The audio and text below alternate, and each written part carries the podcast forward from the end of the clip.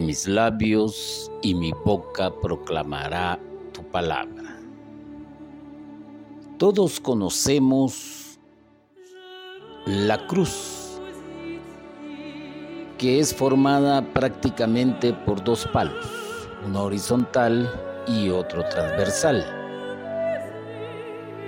Y esta cruz de la que estoy hablando tenía un significado para las personas.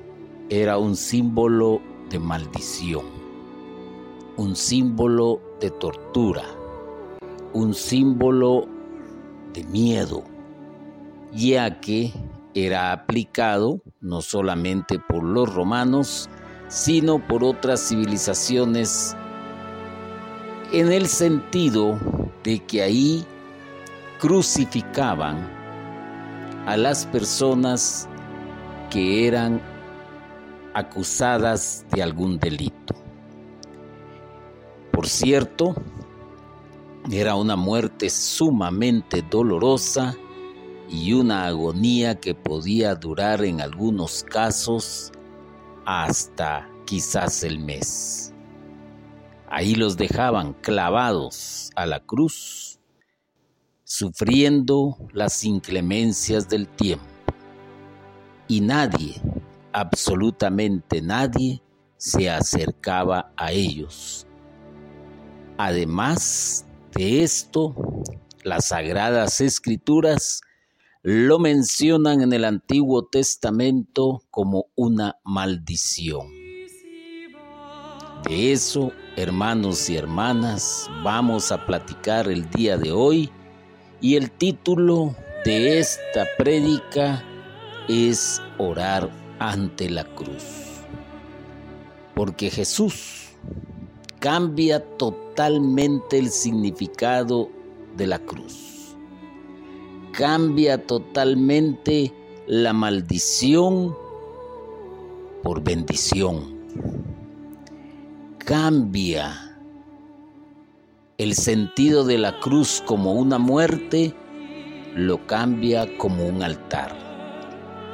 Y ciertamente la iglesia celebra la exaltación a la Santa Cruz. Hoy estos relatos de la cruz y de los crucificados probablemente lo veamos como algo que sucedió en la historia, ya que actualmente, salvo en algunas culturas, todavía se puede pretender llevar al suplicio a una persona de esta manera. Pero hay una persona que nos narra el Evangelio según San Juan, que estaba orando ante la cruz. Y este personaje es muy conocido por todos. Su nombre, la Virgen María. Es una oración que trataré de describir no porque yo haya estado ahí, ni porque los evangelios lo transcriban también, sino porque se puede deducir con el auxilio del Espíritu Santo. El Evangelio según San Juan describe a la Virgen María al pie de la cruz. ¿Cómo no iba a estar ella allí? Intercediendo por su Hijo ante el Dios Padre Todopoderoso. Y no cabe la menor duda que Dios le escuchó, porque Jesús murió en un tiempo, llamémosle así, récords. No tuvo que sufrir una agonía espantosa como le sucedía a la mayoría y la Virgen María no le podía fallar a su hijo en ese momento. ¿Cómo le iba a fallar? Si lo había acompañado en algunas de las actividades por distancias, por tiempo que le era permitido el hacerlo. Pero no olvidemos que María estuvo con Jesús desde el mismo momento de su nacimiento hasta el mismo momento de su muerte, toda una vida, toda una vida. Algunas veces presencialmente y otras veces espiritualmente. Y allí estaba María, la Madre del Señor, aquella que en alguna ocasión sabía lo que tenía que pasar porque también le fue predicho por el profeta y que le dijo una espada atravesará tu corazón y con el hágase tu voluntad, ella sabía que tenía que cumplir con el plan de Dios hasta el sufrimiento. Y en este momento en que ella está al pie de la cruz, mira a su hijo con una corona de espinas. Mira sus manos clavadas a la cruz, al madero. Mira sus pies también clavados. Un cuerpo ensangrentado. Un cuerpo golpeado. Un cuerpo mutilado prácticamente. Y ahí estaba ella, frente a la cruz, orando frente a la cruz, como quizás pidiéndole al Padre consuelo para su hijo, pidiéndole al Padre consuelo para ella. Y, dice, y quizás diciendo también, Padre, he cumplido con lo que me has pedido. La mirada de ella indudablemente que no se apartaba del rostro de Jesús, quizás como que en esa mirada silente le quería transmitir todo el amor de madre, todo el consuelo de madre y todo el apoyo de una madre porque sabe usted que a veces no es necesario hablar, basta con mirar a la persona, basta con transmitirle ese sentimiento con los ojos. Porque según la psicología, los ojos son como una ventana al alma. Y María, mirando el rostro de su hijo, estaba transmitiéndole todo un cúmulo de sentimientos que indudablemente el hijo captaba y cómo no lo iba a captar y cómo no le iba a entender. Si alguien conocía a la Virgen María era su propio hijo y si alguien conocía a su hijo era su propia madre. Lo interesante de esto es que los dos oraban. Uno en la cruz y la otra al pie de la cruz. Recordémonos que lo que conocemos como las siete palabras prácticamente es rezar un salmo cuando los maestros de la ley los conocedores de las sagradas escrituras enunciaban parte del salmo o el encabezamiento del mismo, era como que si lo estuvieran rezando, recitando. Y Jesús lo hizo en la cruz. Si usted le pone atención a las palabras de Jesús, a las siete palabras como se les conoce, que no están todas en, los evangelios, sino unas aparecen en un evangelio, otras en otro, el asunto es que suman siete y los compara. Va a encontrar que Jesús estaba recitando los salmos. Y la Virgen María quizás le acompañaba mentalmente. Y al mismo tiempo que oraba, intercedía por su Hijo Jesús, quien es el único intercesor ante el Padre.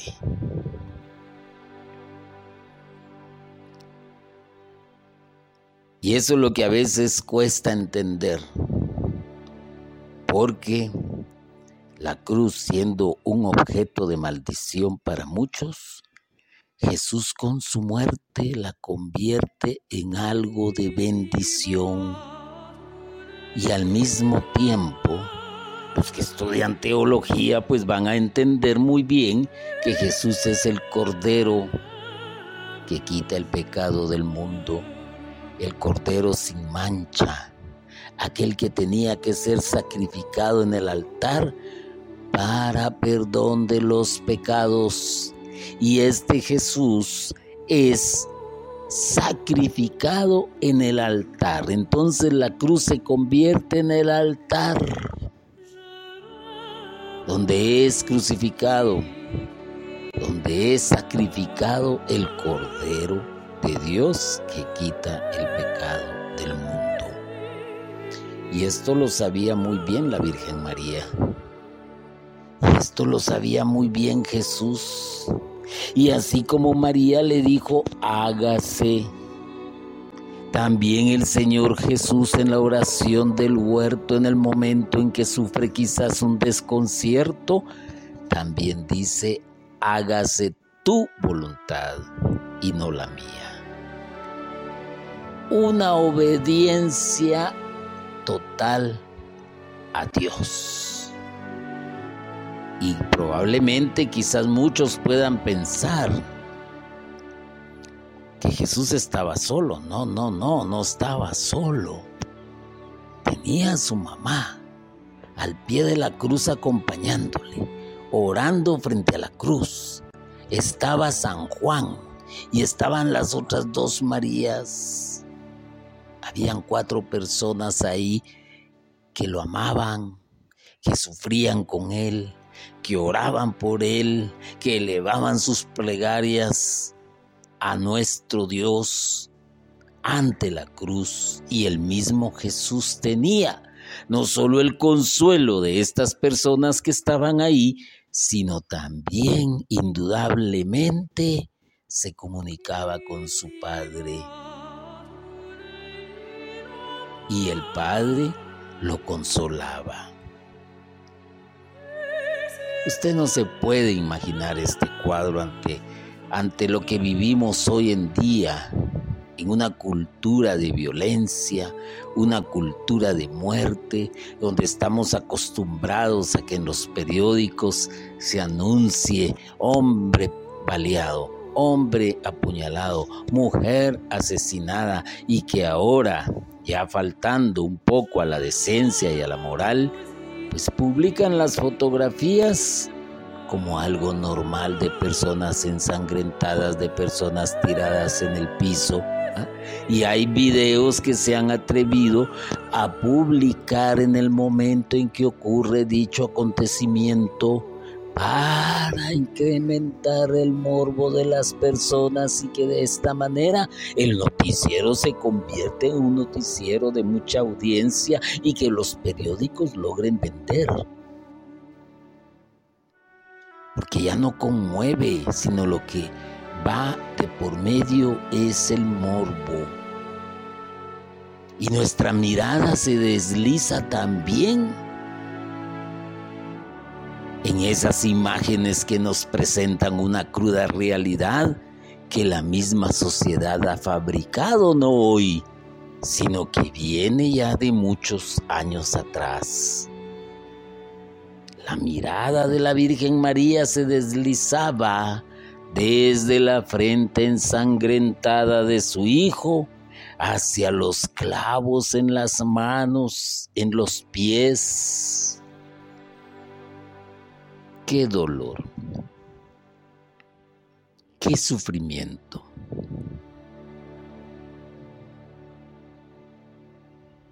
es algo, como dije, difícil de imaginar y difícil de comprender.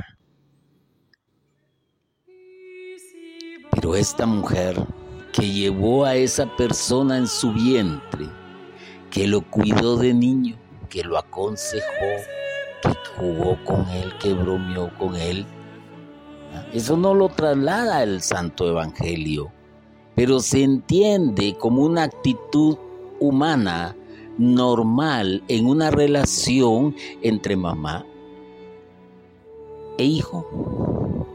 Y si usted no lo quiere ver así, no está entendiendo tampoco la humanidad de la Virgen María, no está entendiendo tampoco la humanidad de Jesús.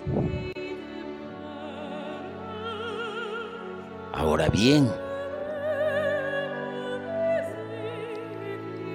cuando Jesús murió, todavía se atrevieron a herirle el costado con una lanza. Y de este costado brotó agua y sangre.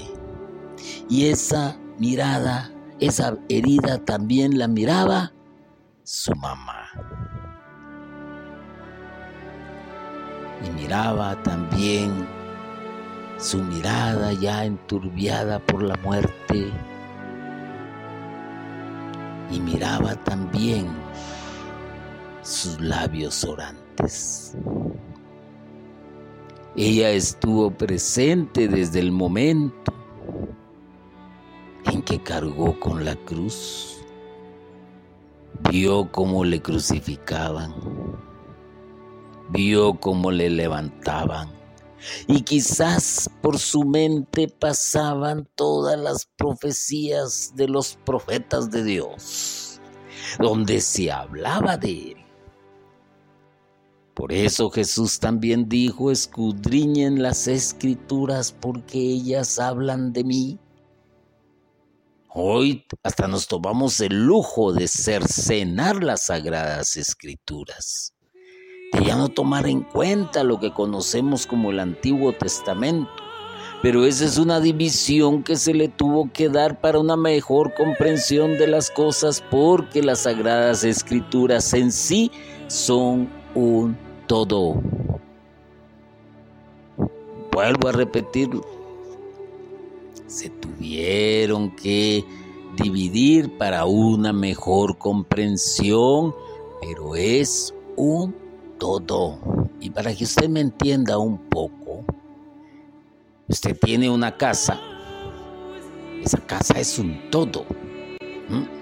Y ese todo lo ha dividido en sala, comedor, cocina, dormitorios, lavandería, pero la casa en sí es un todo y las sagradas escrituras son un todo. No hay diferencia y la Virgen María, pues entendía lo que las escrituras habían hablado de aquel que estaba ahora sufriendo el suplicio de la cruz, de la crucifixión. Y sin embargo, ella oraba ante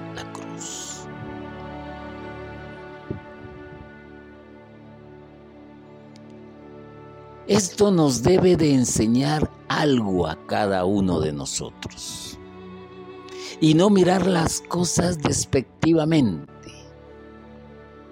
Y no malinterpretar también las cosas a sabor y antojo.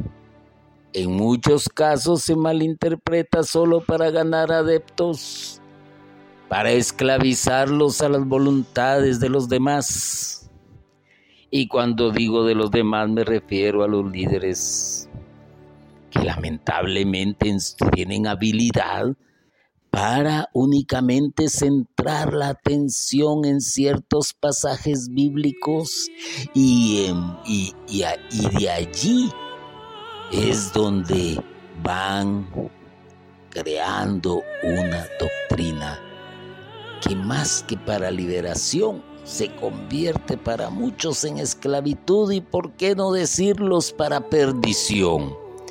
Ahí tenemos ciertos casos muy relevantes, muy conocidos, como por ejemplo Waco, Texas, como por ejemplo lo que sucedió con Jimmy Jones en la Guyana francesa, y en la actualidad no se ha llegado a esos extremos, pero también sucede, y sucede aunque usted no lo crea, incluso en nuestra propia iglesia, donde a la luz del Espíritu se ha permitido asociaciones religiosas, se han permitido instituciones religiosas.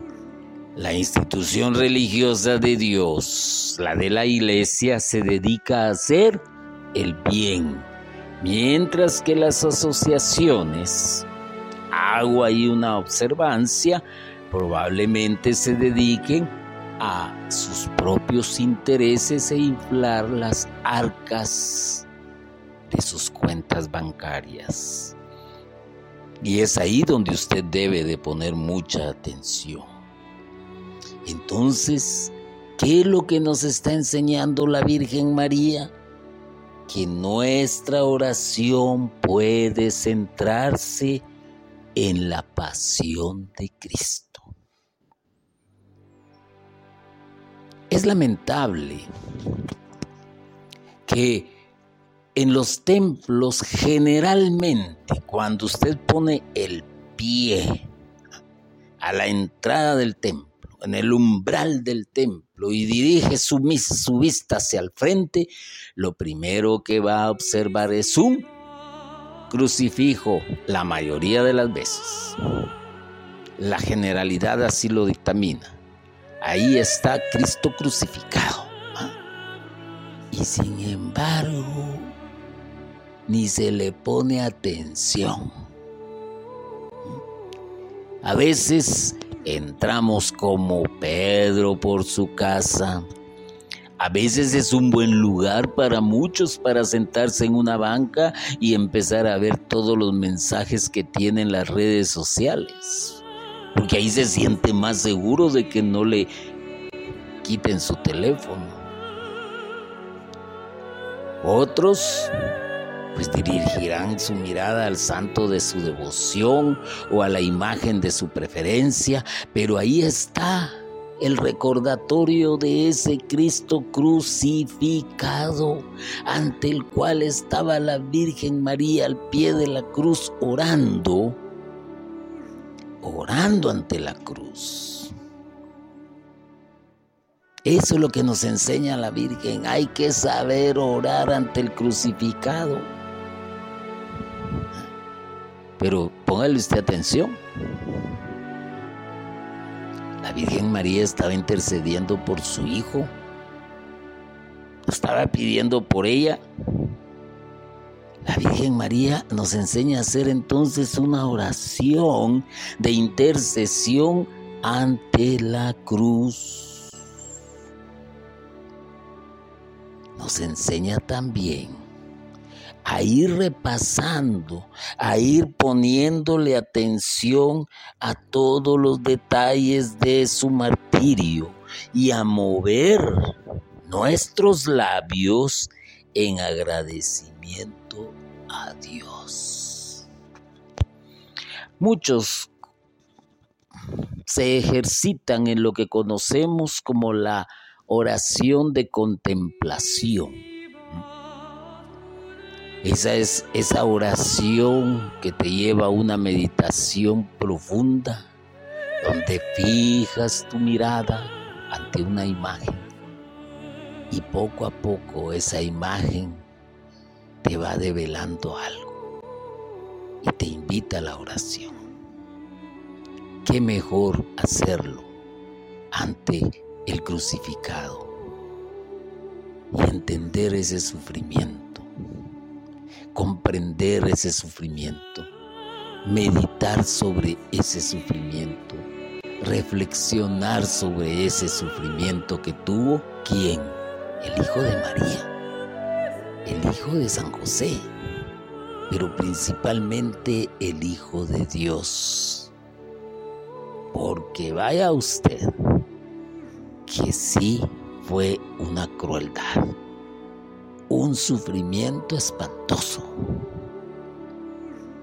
que usted no se lo puede imaginar. No se lo puede imaginar.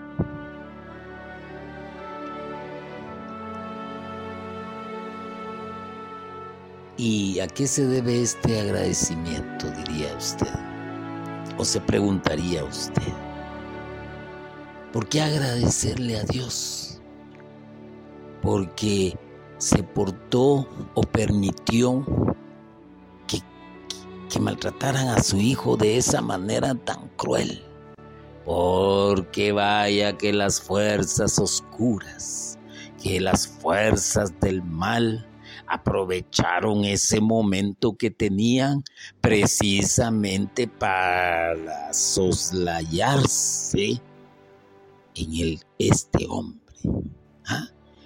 Llevado de un lado a otro, apresado como, un delincuente que ya lo llevaban ante Herodes, que ya lo llevaban ante Pilatos. Le hacen un juicio, pero velocísimo, sin, y, violando muchos protocolos normativos jurídicos de ese entonces. Acusado ante el, ante el Sanedrín, abofeteado en público. Después lo sentencian a que sufra unos cuantos latigazos, pero miren ustedes cómo los hijos del mal, los hijos de las tinieblas, se estaban prácticamente disfrutando y sintiéndose gozosos de poder deshacer con el látigo el cuerpo de aquel hombre. Lea usted un poco de historia y va a saber qué tipo de, de látigo utilizaron. Y encima de eso, ¿qué hacen? Le ponen una corona de espinas que hace que brote su sangre de la frente de Jesús, de la cabeza de Jesús.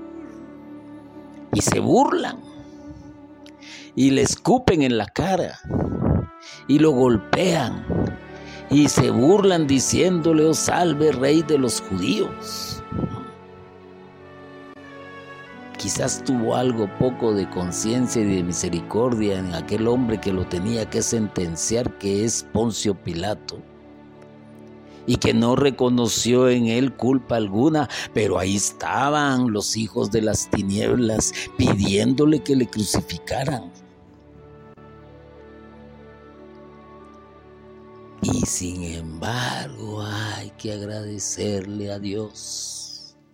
¿Cómo la ve usted?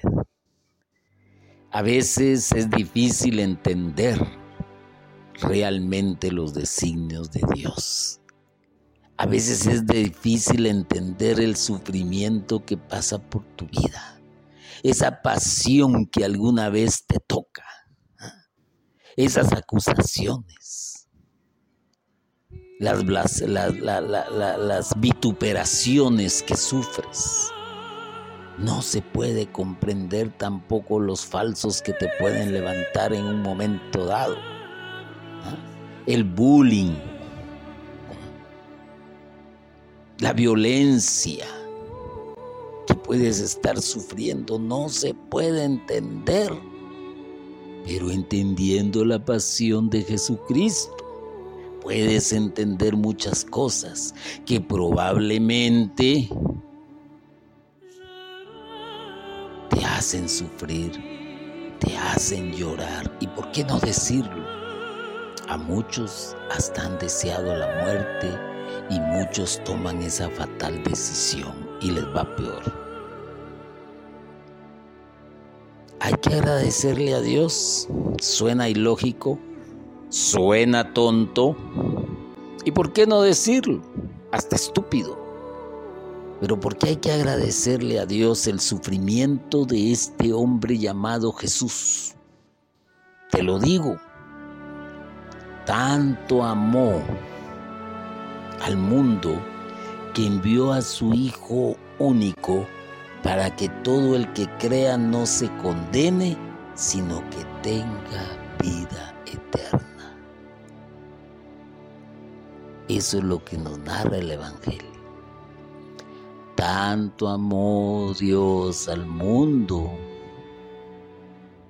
que envió a su Hijo único para que todo el que crea no se condene, sino que tenga vida eterna. Y ahí está el agradecerle a Dios. Porque aquello que tú deberías de sufrir a causa del pecado, Jesús lo sufrió por ti. Porque Él cargó con todas tus culpas. Por eso hay que agradecerle a Dios. Simple y sencillamente. El amor de Dios es tan grande. El amor de Dios es tan grande que no se puede entender ni se puede dimensionar, pero se puede experimentar. Y pues todo comienza con el amor de Dios a Israel que es el pueblo elegido, que es el pueblo santo, que es una figura del nuevo Israel espiritual, del nuevo pueblo santo que es la iglesia. Y el amor de Dios a nosotros, a ti, a mí, a la iglesia, es comparado al amor de un padre a su hijo. Este amor es más fuerte que el amor de una madre a sus hijos. Y eso tenlo por seguro. Te puede fallar tu padre, te puede fallar tu madre, te pueden fallar tus hermanos, te puede fallar tu mejor amigo, te puede fallar el líder en quien has puesto tu confianza, te puede fallar el sacerdote, pero el amor de Dios no te va a fallar nunca. Y no lo entiendes. Porque te mueves en una cultura de violencia, de egoísmo, de engaño, de traición, de mentira de poder, de tener, de estatus, de moda. ¿Y cómo lo vas a entender entonces si no has entendido el amor? Porque quizás has tenido malas experiencias en el seno de tu hogar. Quizás te sentiste traicionado por aquella novia. Quizás te sentiste traicionado por tu esposo o por tu esposa. ¿ah? y la traición te ha dolido y vas caminando en la vida y que experimentas envidias, falsedades, hipocresías, ¿cómo vas a entender el amor de Dios? Y la única manera de entenderlo es orando ante la cruz, orando ante el, ante el crucificado, para entender por qué Jesús, por qué Dios permitió semejante martirio en su Hijo. Y este martirio nos está revelando la crueldad del pecado, el sufrimiento del pecado, la traición del pecado. Y Jesús lo dijo claramente, la paga del pecado es la muerte. Dios te ama. Dios ama a su iglesia más que un esposo a su amada. Más que un esposo a su amada. Esto es, esto es algo eh, que, también causa eh, mucha controversia, mucha insatisfacción. ¿Cuántos se han casado ante el altar poniendo de testigo a la asamblea, al sacerdote y a Dios mismo? Y se han hecho un juramento al que han fallado al que han traicionado. Han cometido sacrilegio, aunque no lo creas. Aunque no lo creas. ¿Cómo van a entender estas esposas traicionadas, estas esposas humilladas, estas esposas violentadas? ¿Cómo van a entender el amor de Dios? Y a la inversa también, ¿Cómo va a entender el esposo que su mujer le fue infiel, ah? que lo traicionó, que lo humilló? ¿Cómo va a entender el amor de Dios si antes quería entender el amor humano? Y eso es lo más difícil que puedes tratar de entender. Eso es lo más difícil. Entonces, el amor de Dios vencerá incluso las peores infidelidades y llegará hasta el don más precioso. Tanto amó Dios al mundo que dio a su Hijo único. Mira hasta dónde te ama Dios. ¿Cómo no agradecerle a Dios? ¿Cómo no agradecerle a Jesús que se presta para semejante martirio? ¿Cómo no agradecerle a la Virgen María que también dijo, hágase? ¿Cómo no agradecerle a los santos que intervinieron en esta historia de salvación? Para que se cumpliese el plan de Dios que es tu salvación, hermano y hermana que conozcas y dimensiones el verdadero amor, no como el amor que te da el mundo, no como el amor que te da tu madre y tu padre, no como el amor que te da tu novia, tu esposo, tu esposa, no, no, no, momento, momento, ni aún del amor que dicen profesarte en tu comunidad. Cuidado, tienes que entender primero el amor de Dios en tu vida y estar agradecido por ese amor, por ese amor que Dios te está prodigando. Y entonces sucede algo que también nos es difícil entender. ¿Quién es el verbo? El verbo. ¿Quién es el verbo? el verbo se encarnó para que nosotros conociésemos así el amor de Dios. ¿Mm? El verbo es Jesús, es la palabra de Dios. Nos vino a transmitir toda, todo el amor de Dios. Y no solo lo bla, bla, bla, bla, sino que lo demostró nos deja una gran demostración de ese amor. Entonces, cuando entres al templo, hermana y hermana, cuidado, cómo diriges tu vista hacia el crucificado, hacia esa imagen que representa el crucificado. Porque con tus acciones te diré algo.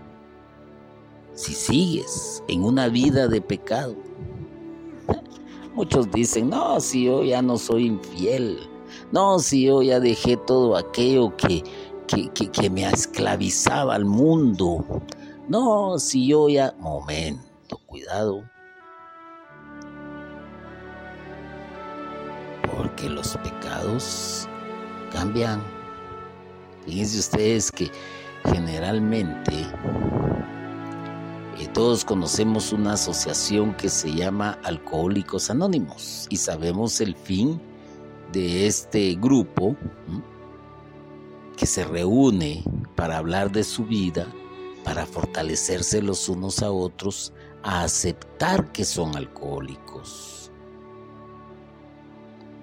Entonces van apoyándose y van luchando para dejar de beber. Y hay quienes felizmente eh, lo logran y, llevan una vida sin probar alcohol prácticamente de años.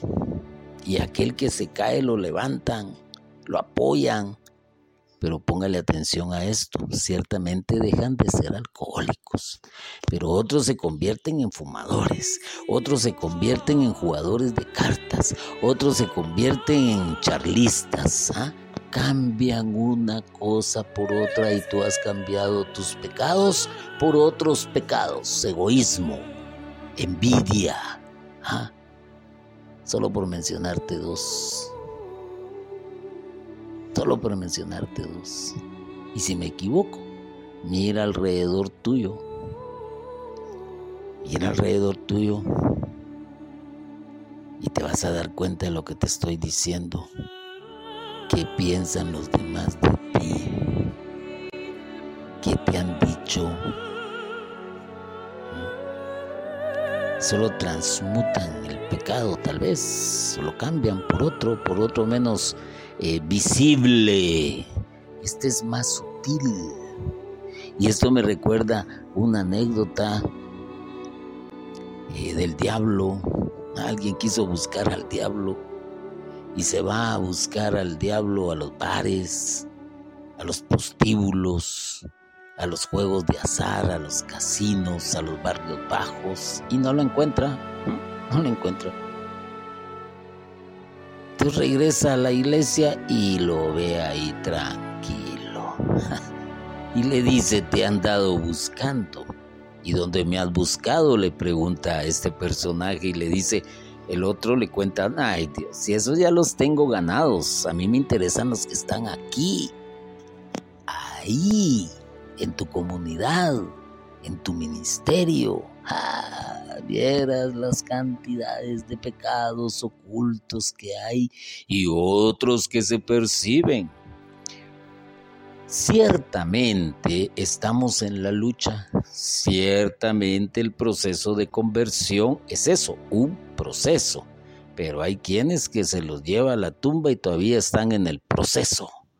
Ah, hay que tener cuidado con eso también. Entonces, ¿qué te quiero decir con esto? Cuando mires ese crucifijo, no hagas vano el sacrificio de Jesús en la cruz en tu vida.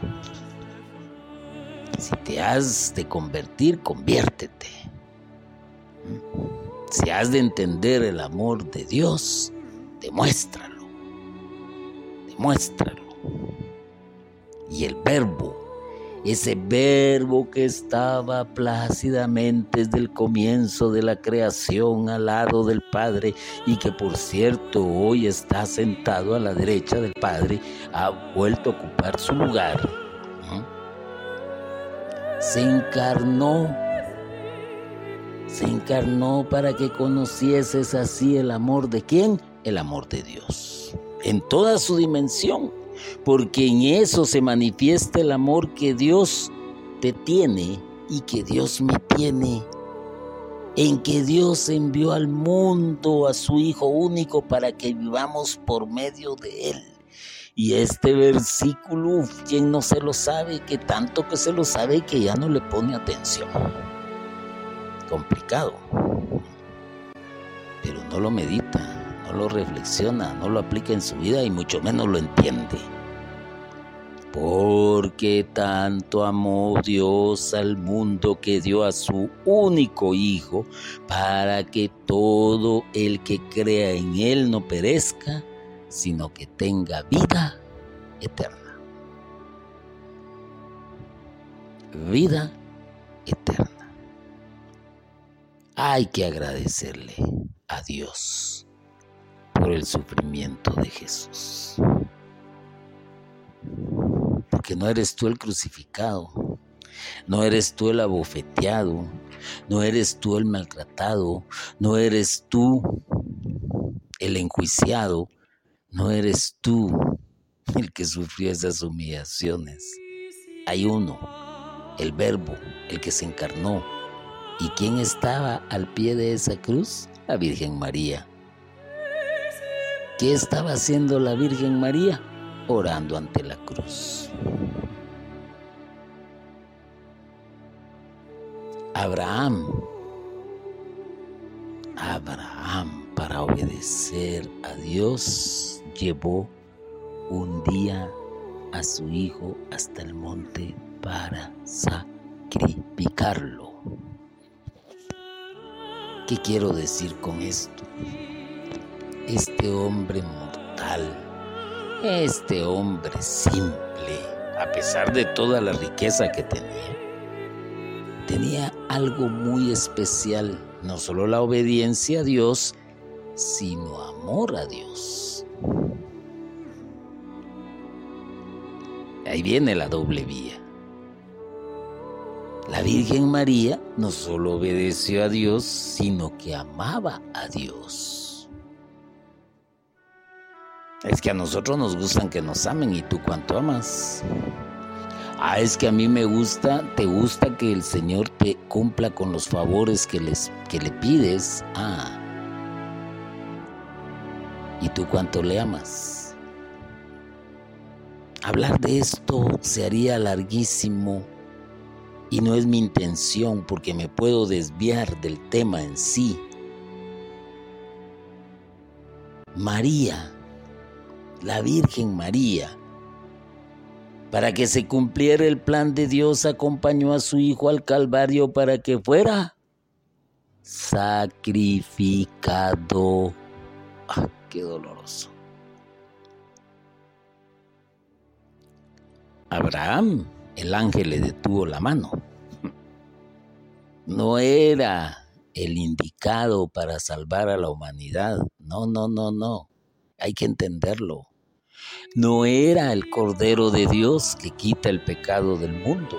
No, tampoco. Y ningún ángel detuvo a estos hijos del mal de las tinieblas para sacrificar al Hijo de Dios, porque Él era el Cordero que quita el pecado del mundo, es el Cordero que quita el pecado del mundo. He ahí la gran diferencia. Y María lo acompañó. María lo acompañó. Abraham, vuelvo a repetirlo, un ángel le detuvo la mano y nadie detuvo la mano del mundo al crucificar a Jesús. Y entonces, ¿qué te enseña esto? Que la Virgen María, en la meditación, en la pasión de Cristo, nos fortalece en la fe y nos ayuda. Y eso es algo que algún día voy a hablar de esto. Y nos ayuda a aceptar mejor nuestra propia cruz. ¿Qué es la cruz entonces para muchos? El sufrimiento. El sufrimiento. Pero ten la seguridad que hay muchos intercediendo por ti ante Dios por medio del Hijo, que es el gran intercesor. Y la Virgen María nos enseña a interceder y nos enseña a orar ante la cruz para aceptar nuestra propia cruz. Bendito y alabado sea Jesucristo por siempre. Amén.